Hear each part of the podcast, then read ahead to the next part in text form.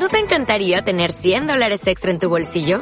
Haz que un experto bilingüe de TurboTax declare tus impuestos para el 31 de marzo y obtén 100 dólares de vuelta al instante. Porque no importa cuáles hayan sido tus logros del año pasado, TurboTax hace que cuenten.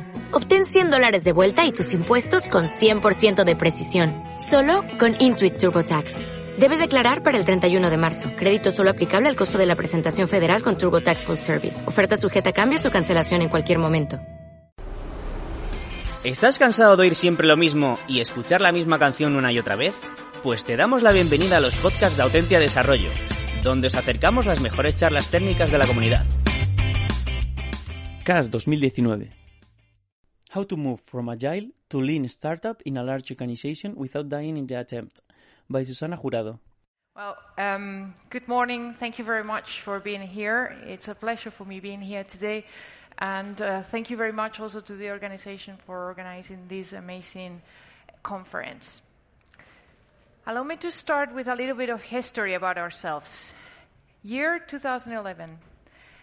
Telefonica decides to become a digital telco, and us, the innovation organization, had to support that change and start creating digital products. It, uh, it has nothing to do creating digital products with traditional telco products. So we thought that the right approach was working like startups do it in the digital world.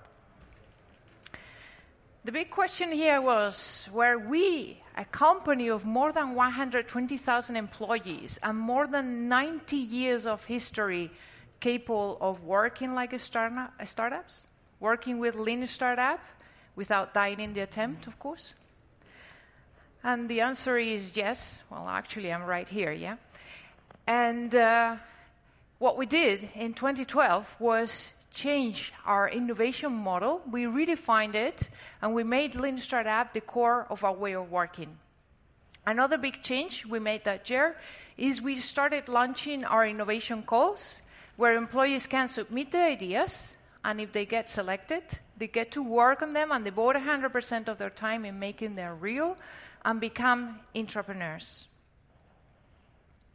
And this is how our Lean Elephants framework was born. It's an innovation and entrepreneurship framework. And this is how it looks like today. But has nothing to do with what it looked like when we started. This is the result of several evolutions with all the learnings we had during these years. One of the pillars is, of course, Lean Startup.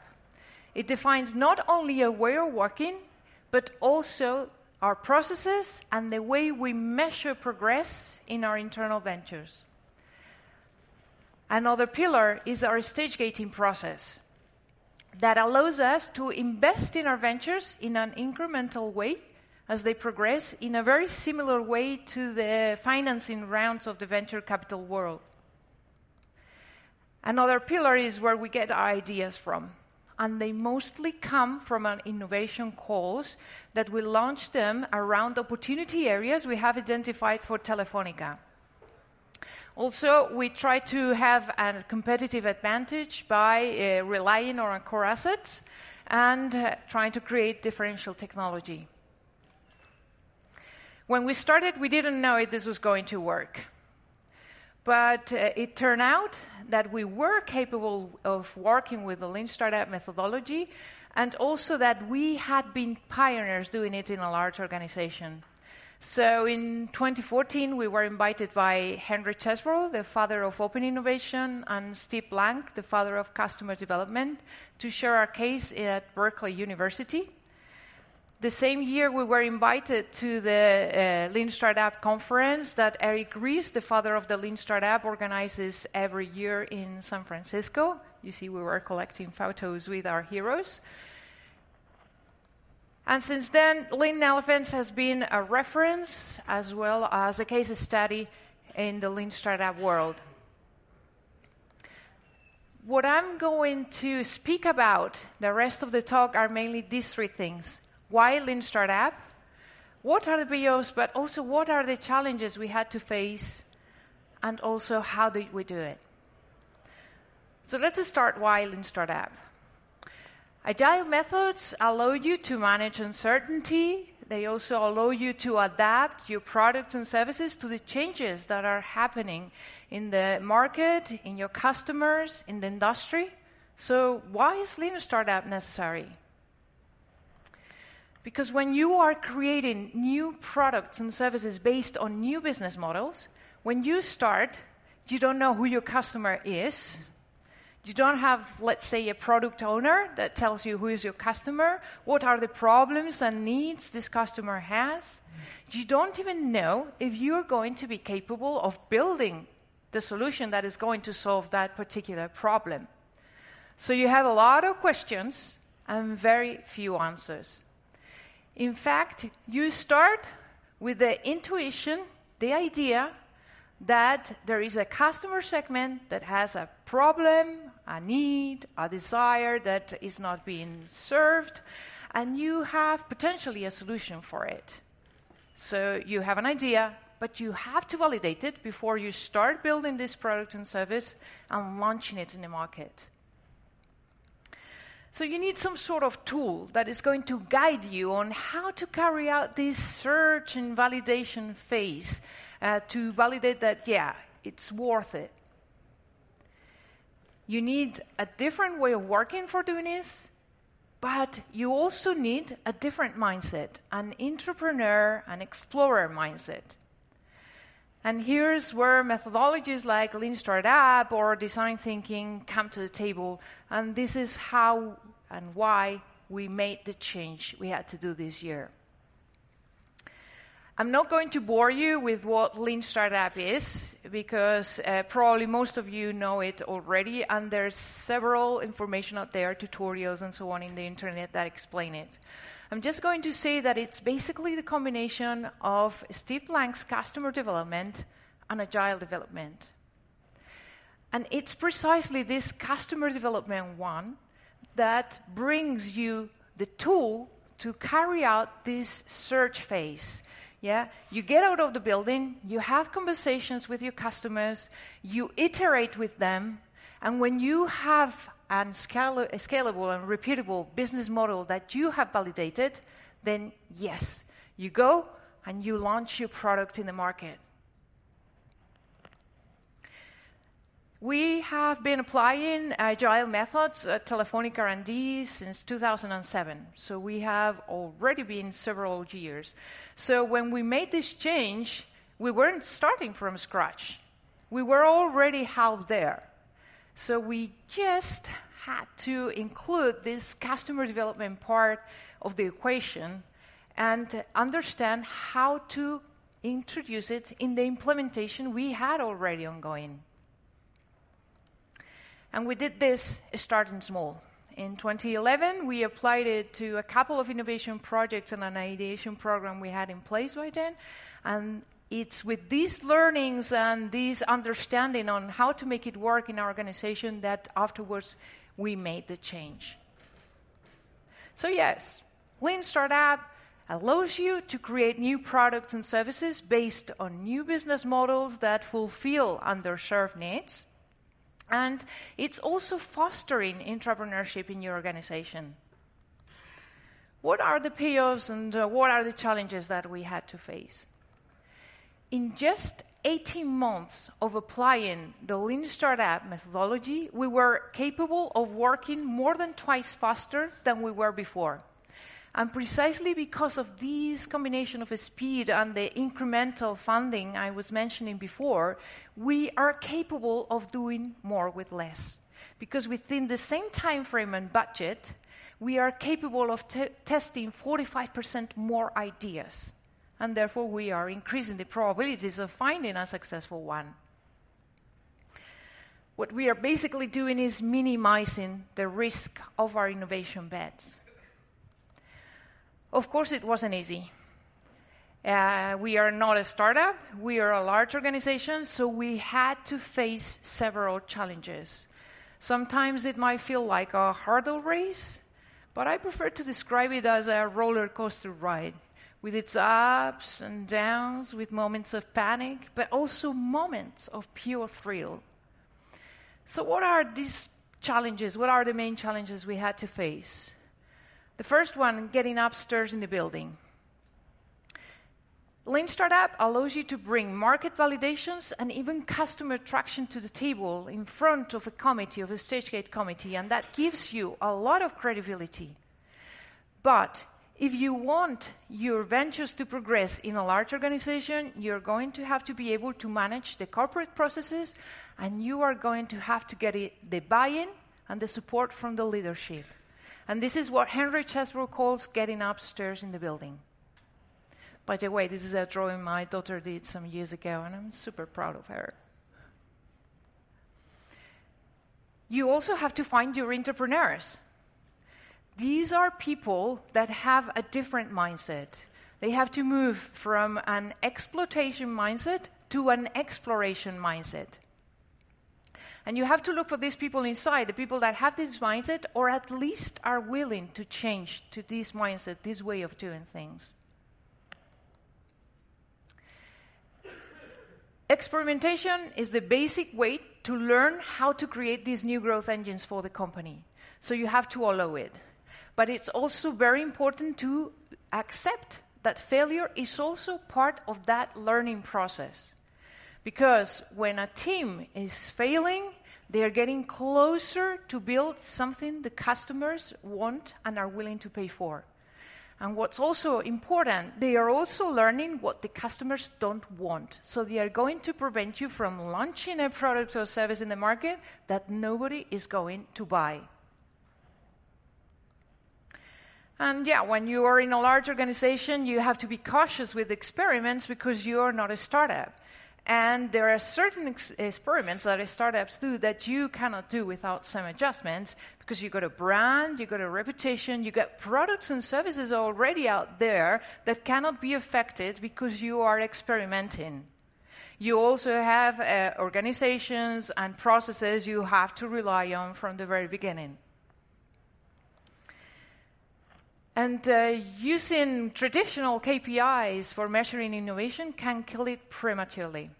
So, KPIs or metrics like the return on investment are quite dangerous and you have to use them carefully because when you're creating a new product or service based on a new business model, it takes years. So you're not going to be able to bring this return on investment metric in a few months' time or even in a year.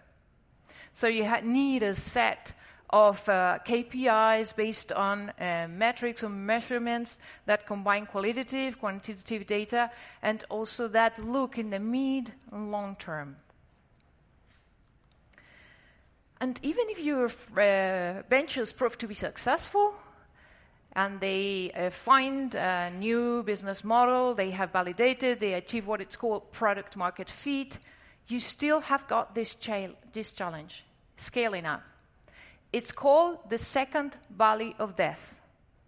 It's the moment when your venture has to start growing and show it can become part of the core businesses of your company. It's also the moment when you also, in our particular case at least, we are transferring this venture from the innovation organization to the business unit so they have access to the resources they need to grow. It's a very delicate moment. They are walking on thin ice because the venture is not only competing with this, the rest of the ventures you are running, but also they are competing with the core businesses for the resources of the company. And they still have to show they can grow and become part of that portfolio in the future. And yeah, when you start, uh, basically, uh, chances are you don't have the knowledge in, inside of the methodology and also how to implement it internally. Actually, when, when we started uh, with yeah, well, with a crash course on Lean Startup and reading a couple of books, we were ready yet to start mentoring teams and uh, start changing their mindset. Yeah, typical engineering attitude. And uh, then we had the first meeting, a colleague and I, with our, with our team to mentor them. And when the meeting ended, they described this meeting as the worst meeting ever. It hurts. So, after picking up the pieces left of our pride, we realized that we were also learning. So, we had to look for help outside, for experts that were flexible enough to understand that we had to adapt the Lean Startup to the context, to the culture of our organization. Another important, very, uh, another very important thing is when you look for help outside, don't forget that you are the ones that had to lead the change. You are the ones that have to lead how this implementation is going to happen in your organization because you are the ones that have the knowledge of what works and what doesn't work. And also, this is going to allow you to acquire this knowledge of the methodology that you were lacking when you started. And yeah, when you realize, yeah, I know how to make it work in the organization, now it's the moment when you have to scale it to the rest of the organization or even to the rest of the company. And it's not easy, especially if you have got teams distributed geographically. And actually, this is something we're still working on. So, yes, it is possible to work with Lean Startup in a large organization. There are obviously challenges, but also the payoffs are big. And I get a lot this question, yeah? How did you do it? But before I start answering this question, I want to move a step backwards and go to a step zero. I said it before, I'm an engineer. I love creating frameworks, processes, but before you start making such a huge change, in a large organization, you have to ask yourself three questions. Why do I want to do it? What is what I want to achieve with this change? And what is the best approach? Is lean a startup or entrepreneurship the answer to these questions? Because methods are not are means to an end, but not the end itself. So just because everybody else is doing it doesn't mean it's going to be the answer for you. And now, yes, let's move to the how. And there are three key aspects you have to consider. The first one's people, then the process, and then the organization. I'll move to people. I mentioned it before finding your entrepreneurs. When we started, we thought we weren't going to be able to find these people inside the company. We thought we would have to hire them from the startup world. But then we realized that in a company of more than 120,000 employees, you do have this talent inside the company. And what's more, they're just waiting for an opportunity to emerge, become visible, and say, hey, I'm here. So in our case, the innovation calls have to prove, prove bit, to be a very successful tool for finding these people, this talent in our company. Entrepreneurs are a very special talent. So you have to look carefully to rewards. In many cases, uh, entrepreneurship is perceived like a particular case of product management. But in reality, the risks they are running are higher than regular product management. So there should be some sort of economical reward according to the risks they are running. And this is something we are also working with our human resources department now.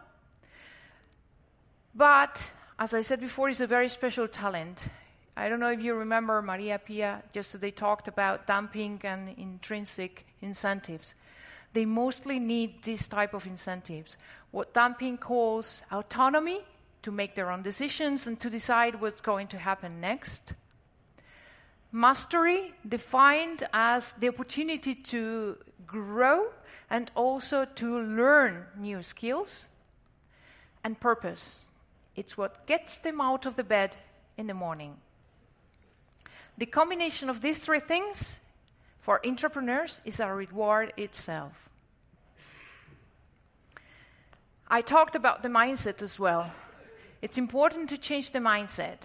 And the first thing you have to understand is not everybody is willing in your company to become an entrepreneur. And the second is that your entrepreneurs may come from anywhere any part of the organization, any department. So you're going to need to train them in these new ways of working. But that's not enough because you cannot let them go in solo after the training. You have to combine it with mentoring and go with them in their path. And this is not going to work unless you set the right environment. An environment where you trust your people and you give them autonomy to make the decisions and also an environment where you not only allow experimentation, but you foster it. And if you are going to put in place a framework like the ones we did with the lean elephants, you're going to need a process that is going to allow you to support it. And this process has to be end to end. In the past years, I had the opportunity to talk to many people from different companies in many countries where they have programs very similar to ours. And I heard too many times things like, I won a hackathon in my company, but then nothing happened with my idea.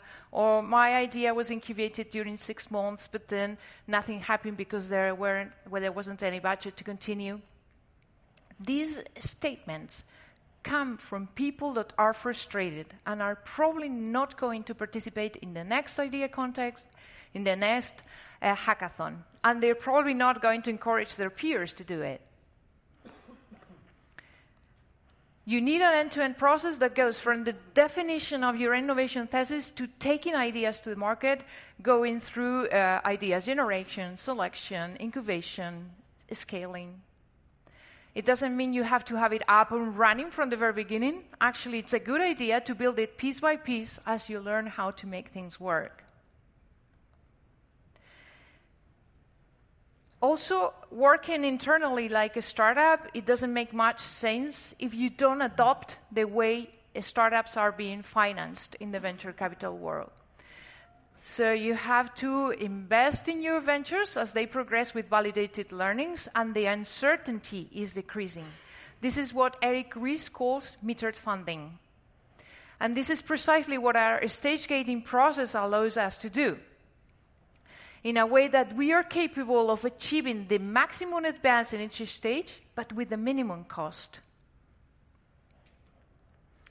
And I'm going to focus a little bit in that stage, in the scaling up stage. It's so difficult that we have defined a process only to address this particular stage. And one of the reasons why it's so difficult is because it's the moment, I said it before, when you transfer from innovation to the business unit, the venture. And what happens with the business units is that they are exceptional executing existing business models. But in many cases, when they have to grow a new business model, that's new territory for them. So we realized we had to go with them in their path. We had to support them and be part of this phase and this stage with them. And also, usually, when you're in a large organization, it's not just one internal venture what you're going to have it's probably several internal ventures. So you need to carry out some portfolio management. And the toughest decision you will have to make is should I invest or continue investing in this venture or not? And when you do that, you not only have to look at that particular venture, you need to have a global view of your portfolio and consider all the things like portfolio balance, and I'm not talking only about the types of innovation, but I'm also talking about the maturity and making sure you have ventures in the different stages you have defined for your funnel, and that new ideas are coming inside the funnel, and also that you are addressing the strategic opportunities you have identified for your organization. And also consider the cost of opportunity Ask yourself Am I missing a potentially bigger opportunity? Is this venture the best one to place the resources I have available? And sometimes you have to make tough decisions like stopping or killing a venture. A venture that is not progressing, that is not showing promising results. But think that by killing one venture that is not progressing, you can put those resources in testing other ideas that might be successful. And if you do it right and you master the art of killing, it will be your own entrepreneurs who will be doing the killing of their own idea. We have several cases of this, and you have to celebrate it. Actually, we did have in our past our own serial killer, an entrepreneur that killed all the ideas he started and we were proud of him. Now let's move to the organization. You're going to face several challenges, and you are going to need allies to succeed. And there are three types of allies. You got the top management. The top managements are going to be the ones that are going to allow you to test how to make these ways of working uh, in your organization. They are also the ones that can eliminate or guarantee that employees are going to have no barriers in participating in, in your initiative. And they also are the ones that can guarantee that you're going to have the resources and the support your ventures are going to need to progress and move forward in your organization. Human resources has proven to be also a very good ally. And this is because Lean Startup is leveraging the entrepreneurial talent that you got in the company. It's also a motivational tool. Remember what I said about Dan Pink and the intrinsic incentives? And it's also in training your employees in these new ways of working and creating a workforce capable of working with high uncertainty. Sooner or later, you're going to need the rest of the organization, and you will need to create a network of stakeholders and supporters that are going to uh, help you and these moving forward your, your ventures. And also, you have to rely on departments like brand, finance, um, purchases, and you have to sit down with them, explain what you need and why, understand what, how they work and what their objectives are, and try to get to a win win situation where both of you win. For example, in our case, we had to sit down with our legal department because we, our NDAs, getting an NDA took us weeks. After sitting down with them, now it takes us one day and a half. So, yeah, they can become your allies as well. You need an innovation strategy, and this strategy has to be aligned with the company's strategy. You have to make sure you're addressing the fundamental needs of the company. Because if not, what you're doing is innovation theater, and nobody's going to care about your results. If you're aligned, you can carry out what's called these innovation waves, where these new growth engines move to the uh, business units so they can be exploited. And it's also very important to make sure you are looking for those strategic areas that are going to bring the biggest impact to the business in the future. Innovation accounting is key, is absolutely key. You have to measure if your ventures are progressing, you have to measure how is your framework doing, but you also have to measure if you are bringing impact to the business, to the company. So it's very important to track the impact that the products and services that came from innovation are already in the market are bringing to the company. And I'm not talking also only about uh, efficiencies and revenues. I'm also talking about talent. Because we are transferring talent to other parts of the organization. A special talent that knows not only about these new business models, these new products, and so on, but they also are capable of working and dealing with risk and uncertainty. And also reputation. There are several scientific studies that show that innovation has a positive impact in the image and the brand of the company and in the perception that customers have of the company. And you also have to measure or try to measure the value you are going to be able to create in the future with the current portfolio of ongoing ventures you have right now. And you have to do all this in a language the company understands. So if the company speaks the money language, you have to speak the money, the finance language. Summarizing, Lean Startup guides you on how to create new uh, products and services based on new business models to, that fulfill underserved needs of customers and also foster entrepreneurship Yes, it is possible to work with Lean Startup in a large organization. There are definitely challenges, but also the payoffs are big. And the most important thing is you have to learn how to make it work. To end, I would like to, to finish with three tips. This could be applicable to anybody that has just started or would like to start in the near future. But in general, I think this can be applicable to any uh, big change that is going to happen in a large organization. First, start small, because this is going to give you uh, the, the, time and the, the environment where you can test and learn how to make things work, minimizing the risk you are running. Look for help outside. There are experts out there that can help you. But you have to lead the change. You have to lead the implementation you're going to do. And a lot of people uh, tell me, hey, you have been more than seven years now doing this. You're at the end of the road. You're already there. Well, my answer is always no. We are not even close. Because companies are living organizations, they change and evolve, and frameworks and processes have to change and evolve with them. This is what I wanted to share. If you want more information, there are a couple of white papers that are public. You can download them from the internet. You can ask me if you want if you want them. You cannot find it. And also, recently we have published a book, La Empresa Ágil. Um, it's uh, it's only in Spanish. Sorry. But here we cover in, in chapters things I've been talking about, lean startup, customer development, uh, innovation management, design thinking. Um, I had the honor to co-author this book with other um, with other amazing professionals. Uh, two of them are already here.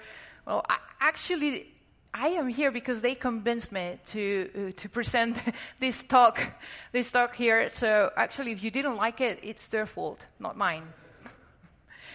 And here are my contact details. I'm more than happy to share, and I'm more than happy to learn from others. So feel free to contact me. And I think we have time for questions. Yeah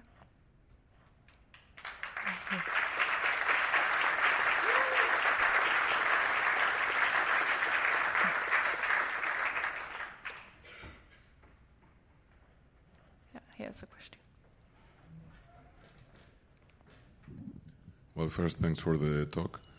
Um, when you mentioned to start small, would you say to start like Mm, get a couple of teams and say you have 10%, 20% of your time to try to start innovating or coming up with new ideas? Or would you recommend to create a complete separate team that is not in the day to day activities? Well, actually, it's a very good question. I would dare say two, the, the two things. Uh, we started with two projects, uh, separating two projects and working uh, with this way of working. Uh, but also, what we realized is that uh, percentage or times people working part time doesn't work. So, actually, when we started, it was part time. Our entrepreneurs were working part time. But in, in the end, what it happened is that uh, people start working, instead of 100% of their time in both things, they start working 150% or 200 and the speed is not the same actually we had in our mentorship in, in our mentorship meetings and so on uh, we worked with Mario Lopez de Avila by then an external an external mentor and we had a metric we called we called the boredom metric because when one team comes after two weeks and tells you the same, it's because they are not progressing. And it's not because they are lazy. It's because they're probably they have an emergency in their day-to-day job and they cannot devote their time to progress in this in, the, in their venture. So actually we change it we changed it, and, and now it's the people are devoted 100% of their time. I don't know if I've answered. Yeah, you, you did. And my question is in order then to have a separate team, how did you convince management or committee to fund that separate team? You, you're asking how do we convince? Okay. So basically, this is something that you have to agree with the top management that they, when this happens and a person is elected, they are going to allow them to be part of this, to be part of, I mean, to start working 100% of the time. Uh, because usually the ones that have, I mean, it's, it's logical, more complaints are the middle management. You're taking their people away. And actually, in our particular case, the first phase, that is the ideation phase, is the only one that is limited in time, in three months. During these three months, the people that are working there, they, uh, their post, the position, remains open for them, waiting for them. It's the original organization who is paying for the salary during those three months. And if they don't progress to the next stage, they go back to the day to day job as if nothing happened. So, this is something you have to do in the top management and agree in top management. and then you have to do it carefully. I mean, we don't just take a person one day and the next day is working on the venture. There is a transitory. You agree on a transitory with the with their boss, their, with their bosses. So I mean, you you cannot left a, a product or or a service without a key person uh, from one day to another. So, but it's it's not easy. And in this particular case, for example, human resources has proven to be very helpful in this negotiation and this transitory and so on, and making sure people could move and start working on the venture. Okay, great. Thanks. You're welcome. God, this light is terrible. it's blinding me. Oh, wow. More questions? Hi. Okay. Ah, hi. Hi. Thank you. Thanks for the talk. I was just um, stuck in the in the slide. You said you, we need to identify entrepreneurs within the organizations, and then you need to mentor them. right? My question is, how do you identify mentors, and um, what does it take to be a mentor, um, in your opinion? Okay, I, th- I think it's something gradual. Okay, when when we started, we wanted to be the people that were we were part of the core team of this, wanted to be mentors, and then we learned we couldn't do it unless we learned how to make it properly. So we started hiring people, experts from out there that were mentors of startups, and we uh, shadowing them. We learn how to how to mentor this, and then what also happens is when these start growing, and you have people that have been working in ventures, these people that have been entrepreneurs themselves, if they are willing to, they can also become mentors of of the the new ventures that are coming out. So I think it's something gra- gradual. Yeah, you you first look for help outside, then you start like uh, uh, uh, training some people inside, and then when you have during some time this running, you can also rely on people that have been already there before. But also, this I mean, these uh, people that have been working in ventures has to be something voluntary. But they like it. In general, they like it. So, uh, did I answer your question? Yeah. Okay. Any other questions? I got a question for you. Is anybody here applying Lean Startup in the organization or are starting or are planning to do it? Yeah, one, two. Oh, Antonio. Hi. okay, that's good. That's good. So, thank you very much. Thank you very much.